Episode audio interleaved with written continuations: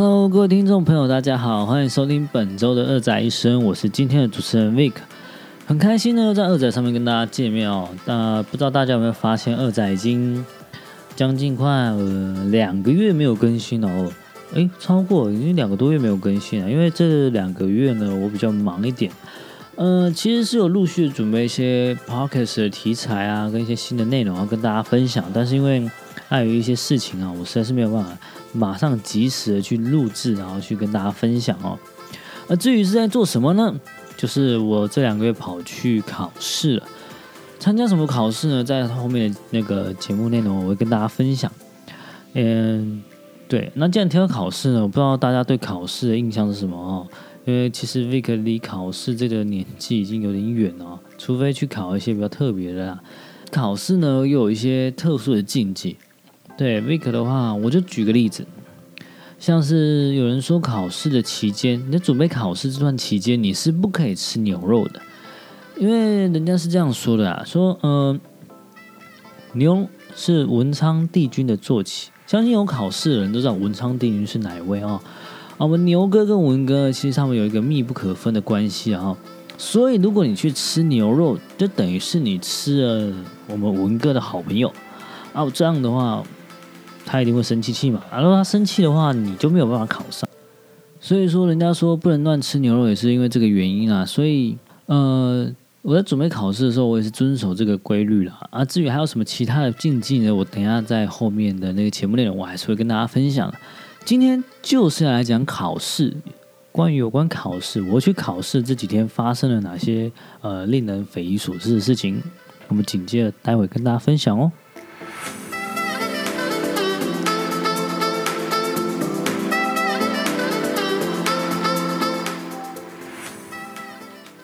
好，欢迎回来哦。呃，至于 Vic 去参加什么考试呢？其实我去参加的就是我们国家办的国家考试，就是公务员考试啦。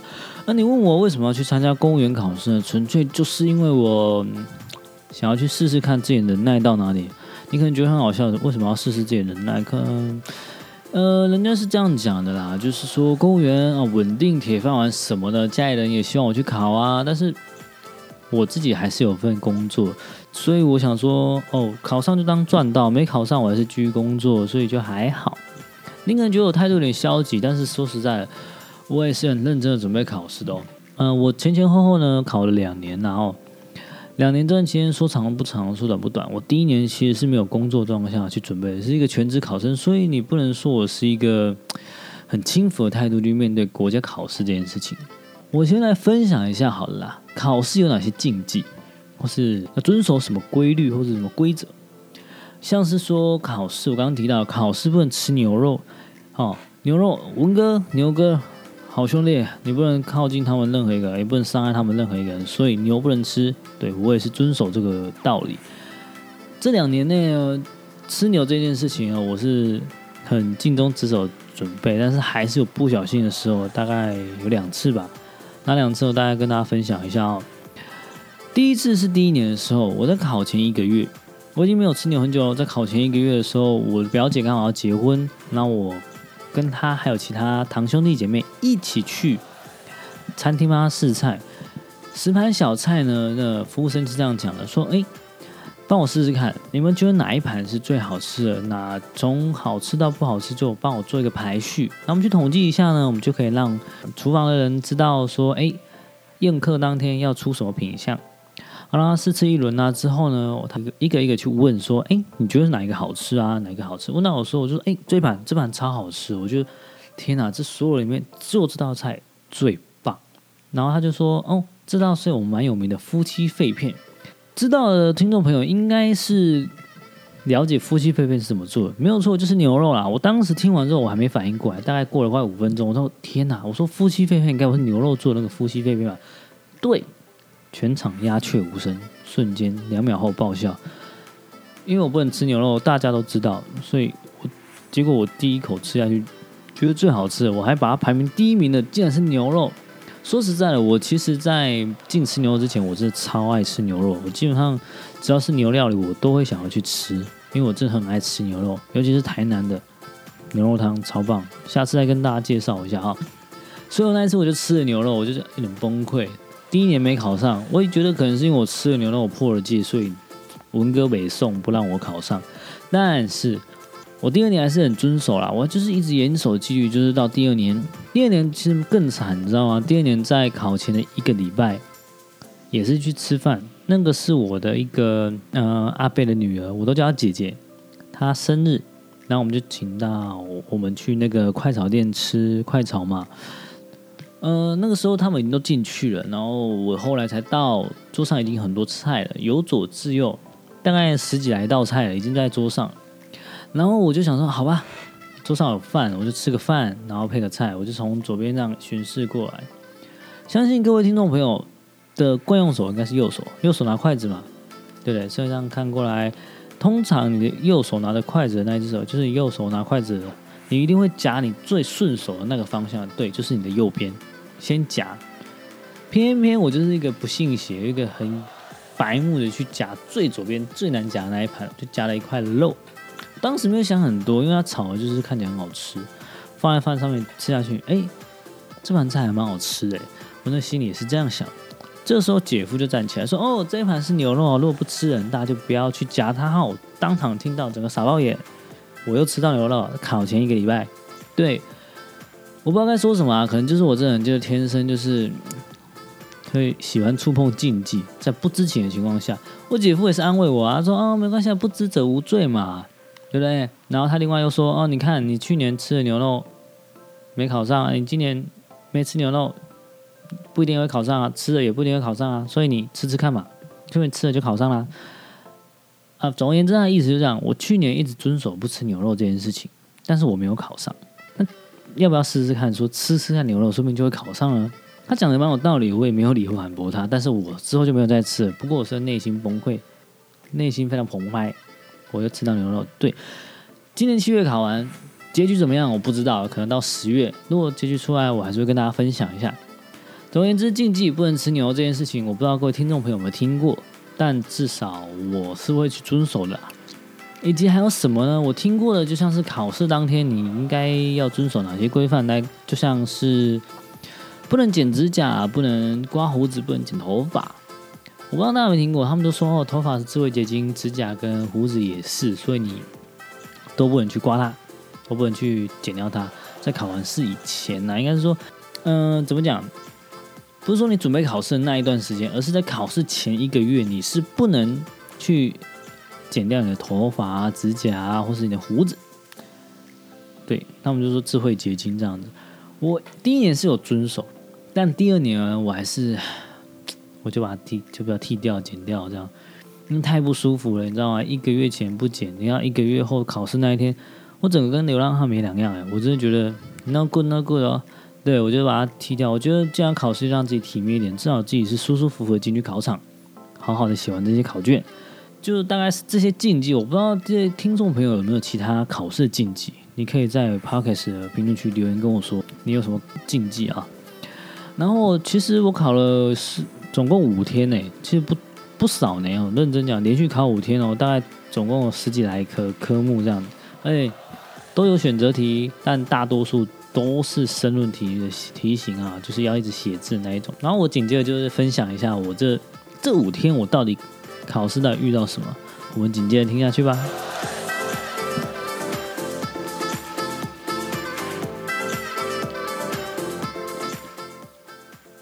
好了，考试考了五天，这五天有多难熬？我相信有去考过试的人已经知道，不要说五天了，你说两天其实就很难熬了。我总共考了五天，呃，前两天是所谓的普通考试，后三天是所谓的高等考试，但是他们是连续的，就一一连考五天这样下来。而对我来说呢，考试这件事情其实没有什么，可能我考很多次了啦，考了很多次，所以我觉得还好。所以这次去考试，我是带着一个很平常心的心态去的。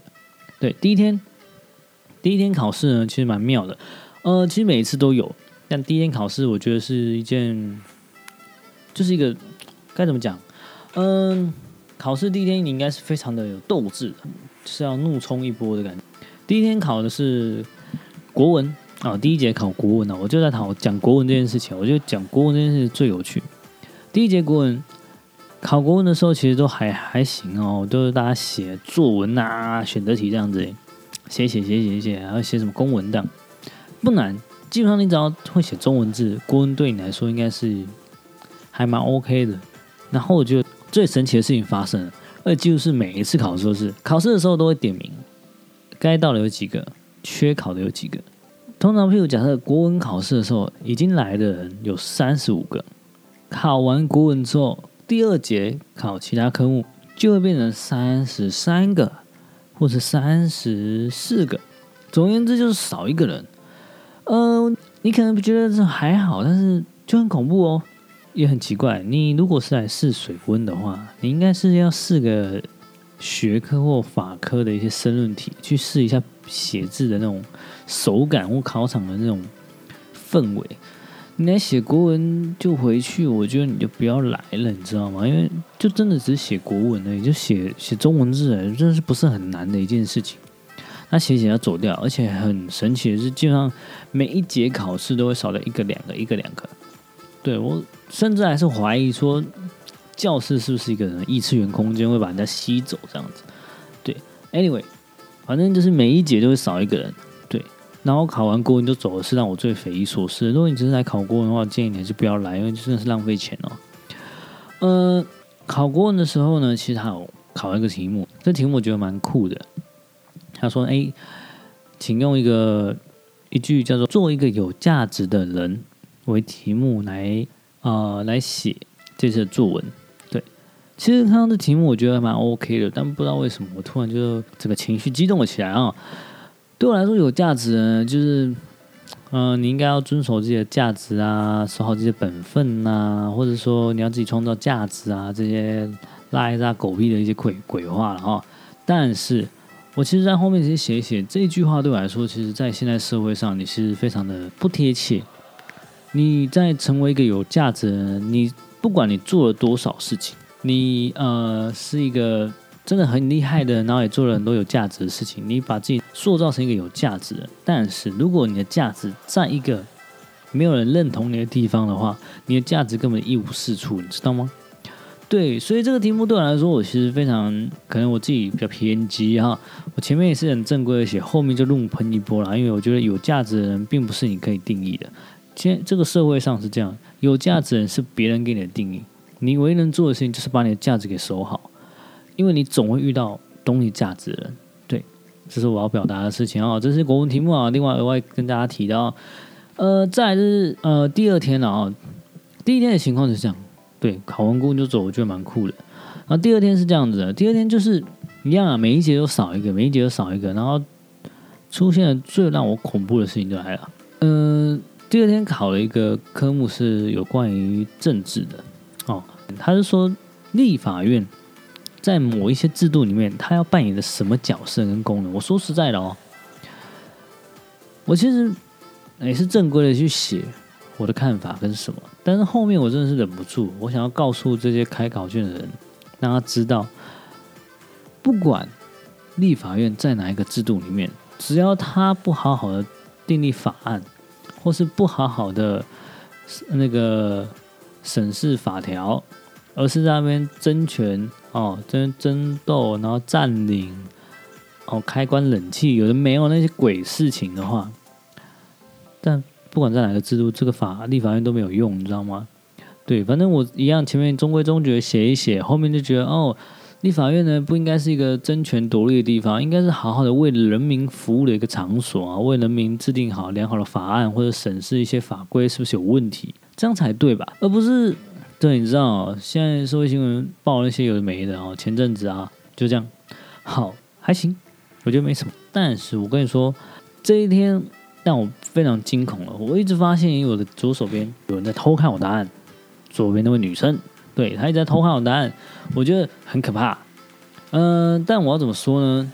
因为我不敢正面看她，因为我是余光看到她一直在撇头、撇头、撇头。可能她不是偷看我答案，但我觉得很恐怖。我恐怖的点在哪里？因为我习惯就是写完选择题的时候呢，我会很快速的 run 过一轮，看完之后写完答案，然后接着写完。其他题目之后，申论题写完就回来，重新的我们叫 double check 去看一下我答案有没有问题。这一天就妙了。我大概反正他，我就觉得他在偷看呐，然后我就写写写，嗯，回来之后重新检查，发现哎奇怪，哇，那十几题快将近十五题的题目答案都写错，我他妈鬼遮眼呐！所以我将近重新改了十五题正确的答案，对，然后又把它盖起来。所以我想跟那位呃可能有在偷看我答案的同学呢，这样告诉他啊，如果你有看我答案，你也抄了，那我真的很对不起你。希望你可以靠其他的科目呢把分数拉回来啊，因为那些答案都是错的。Anyway，反正第二天就是这样子，风波就这样过了。那来到第三天，第三天其实是非常可怕的一天哦。为什么？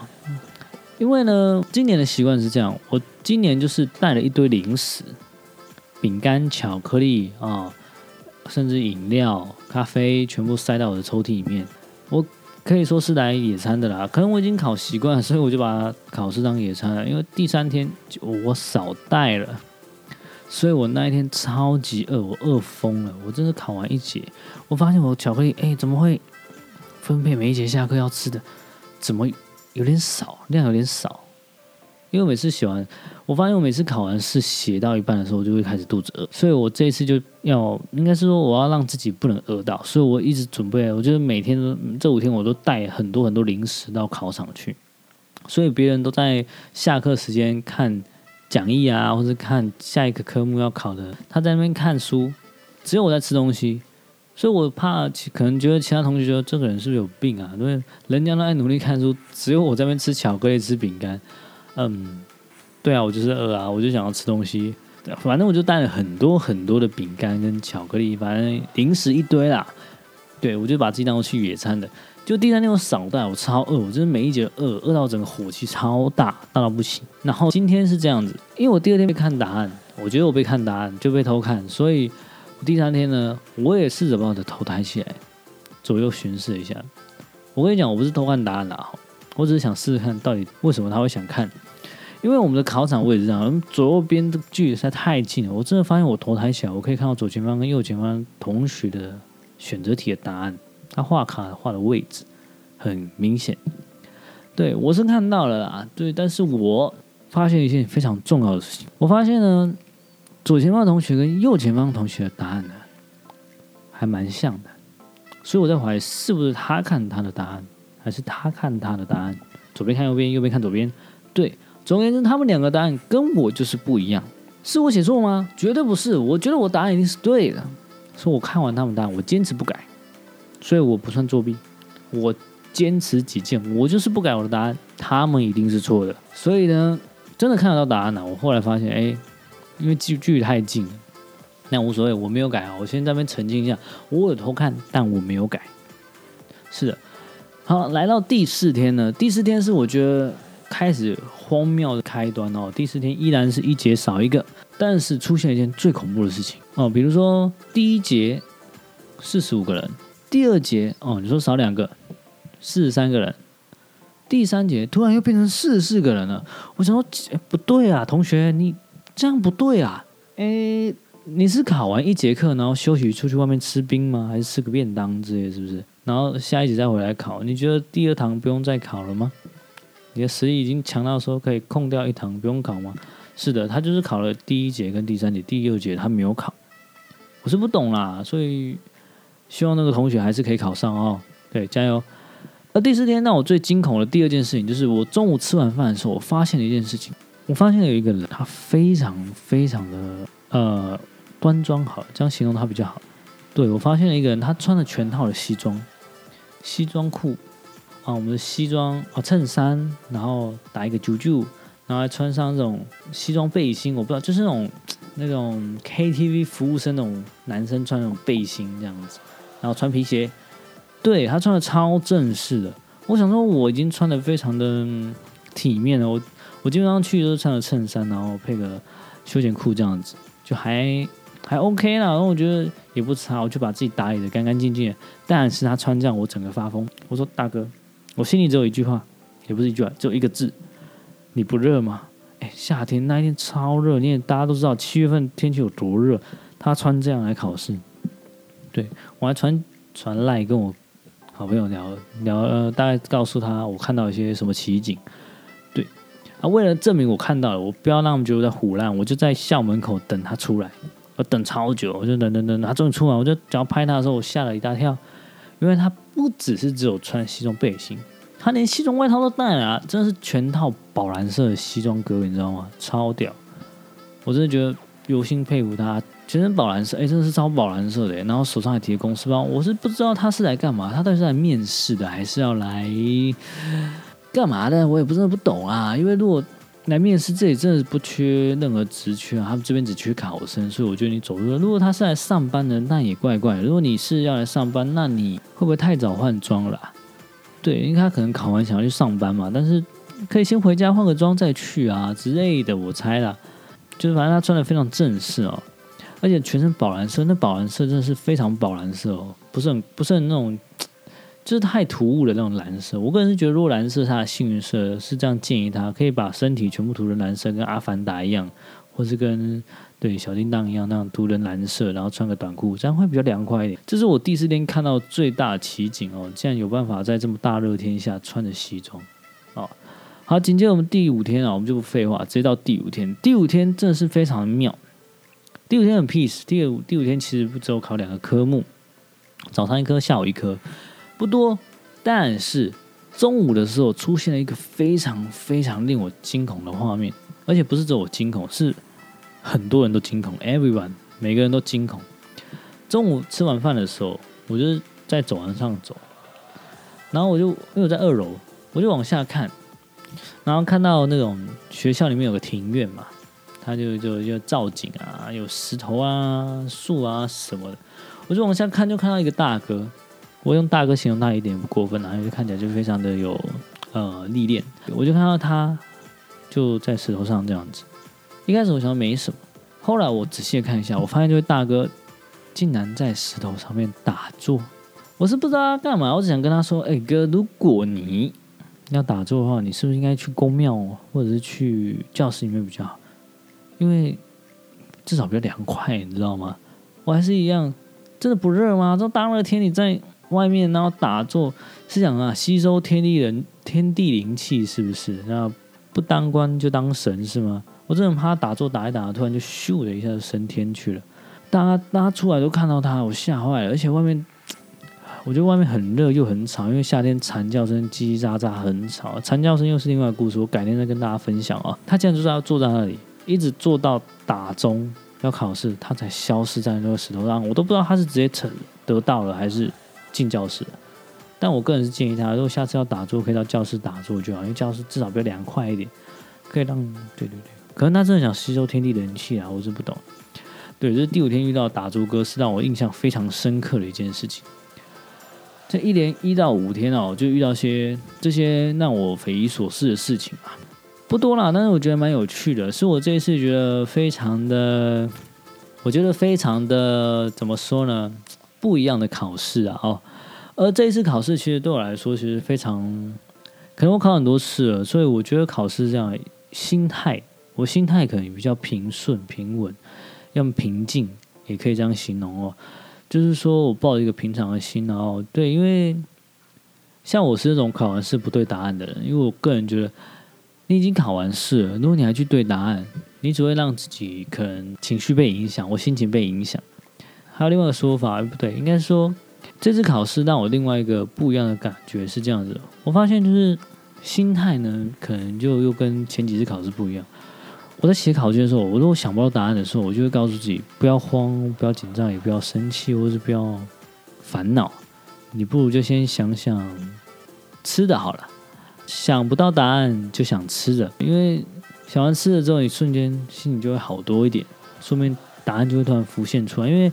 毕竟考试压力大，然后在这种环境压迫下，你可能就变得非常的紧绷啊。紧绷的状况下，你就会嗯影响到你思考，然后把你本来已经会的东西哎给阻挡到、阻挡掉了这样子。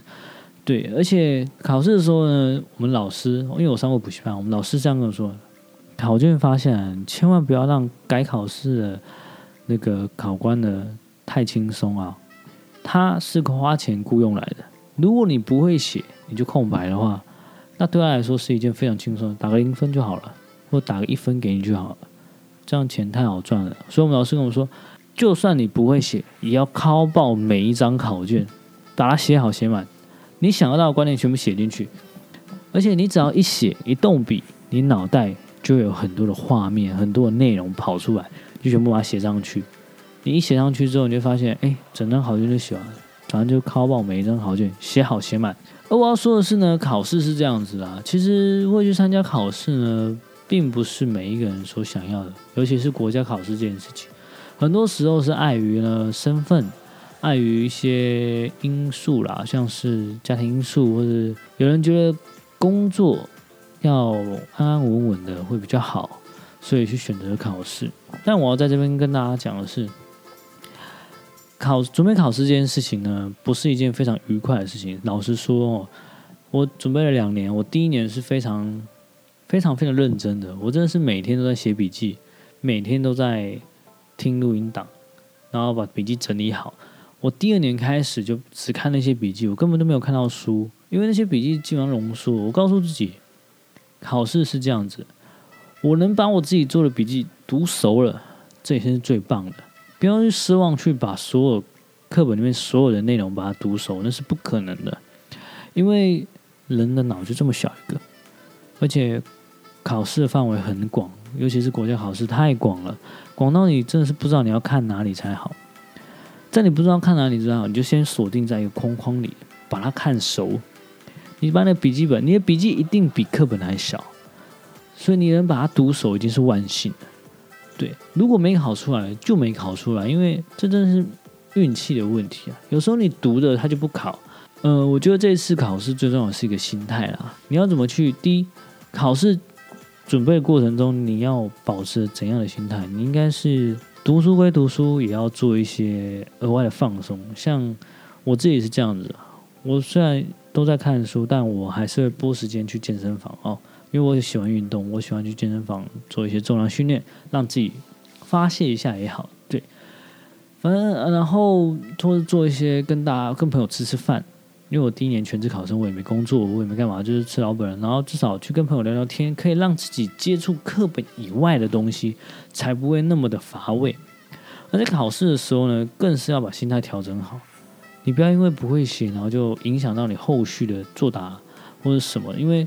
不是每一个人都这么的好运啊！而且你要想，这个题目如果你不会写，其他人也一定不会写。你抱这个心态，你就会好很好过很多。因为真的很多题目不是大家都会看，而且大家在同一个补习班，通常大家的方向都差不了多少，只在差在运气而已。偏偏他有看到这个，他就会写；你没看到，没有关系。我考了两年，考了大概五三到四次，所以心态很重要。考完的心态也是一样。不要去纠结过去。呃，我这边跟大家讲的方式很不一样。像我考完就不会再去看考卷了，因为你看只会一直影响自己。我自己是会被影响了，所以我都会考完之后让自己心态放松，然后继续去翻书，再看，一直看，重复的看，然后你就会慢慢的记起来。这是有，这是有，这是真的可以这么做。你重复的看，慢慢看，慢慢看，你还是可以把它记起来的。对。只是可能内容完整度在于你看的深度到哪里。对，这就是我这两个月在做的事情啊，就是参加国家考试这件事情。这边我要是跟那些有要去考试的一些听众朋友分析，就是告诉你们这件事，就是考试不是一件愉快的事情，但是你考完之后，就是开始愉快的开始。像我考完之后，我就让自己很放松，我就跑到了。呃，蓝屿啊，度假个几天啊，让自己放空啊，以及就是可能回来之后休息个几天，耍废个几天，这个都很值得。因为不管你有没有考上，你也是很辛苦、很辛苦去度过这个过程。既然你辛苦度过这个过程，你就要好好的去犒赏自己这些过程的一些辛劳。而现在 Vic 可能还是有工作的，我还是有自己的工作了哈，呃。工作之余也是会准备考试的，但是现在的话呢，还加上 Podcast 可能会更忙哦。对了，这就是今天的考试的一个分享啊、哦。呃，至于其他有关于考试的一些有趣的事情呢，如果听众朋友觉得，哎，你考试遇到些什么样的人呢、或者你遇到什么样有趣的事情，也可以到评论区跟我们分享，让二仔的大家看到哦。好的，今天内容就分享到这里，我们下周再见喽，拜拜。